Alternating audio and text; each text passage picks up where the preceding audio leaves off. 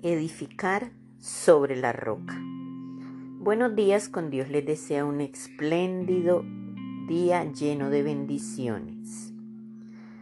Es sabido por casi todos nosotros que si queremos una buena vida, debemos construirla con bases sólidas, es decir, sobre verdaderas rocas. Estas nos dan la seguridad que es muy difícil caer. La vida está llena de momentos, de oportunidades, de ofertas puestas a nuestra disposición si queremos aceptarlas. Edificar sobre las rocas es construir nuestra vida con principios y valores que nos ayudan a dar lo mejor de nosotros mismos. Nuestros deseos, anhelos, expectativas, están basados en la grandeza de nuestros pensamientos. No debemos ser conformistas y creer que todo está bien solo porque respiramos y tenemos un trabajo. Nuestras aspiraciones deben ir más allá de nuestros sueños si queremos que se hagan realidad.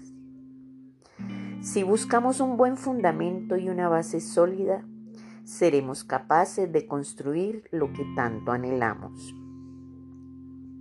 Nuestras anclas deben ser firmes y claras. Debemos saber qué queremos y para dónde vamos. Solo así construiremos algo con nuestra vida que valga realmente la pena. La base de nuestros deseos debe ser la decisión de alcanzar aquello que buscamos con vehemencia. Si construimos nuestros sueños sobre bases sólidas como las rocas, podemos estar seguros de que nuestra lucha no será inútil.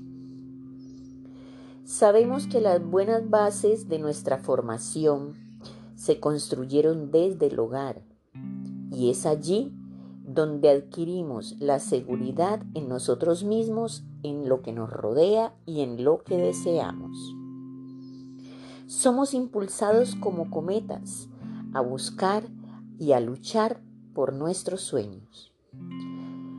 Podemos decir que somos lanzados como flechas vivas para hacer de nuestros sueños realidades. De la calidad de nuestras aspiraciones Así serán los resultados que vamos a obtener.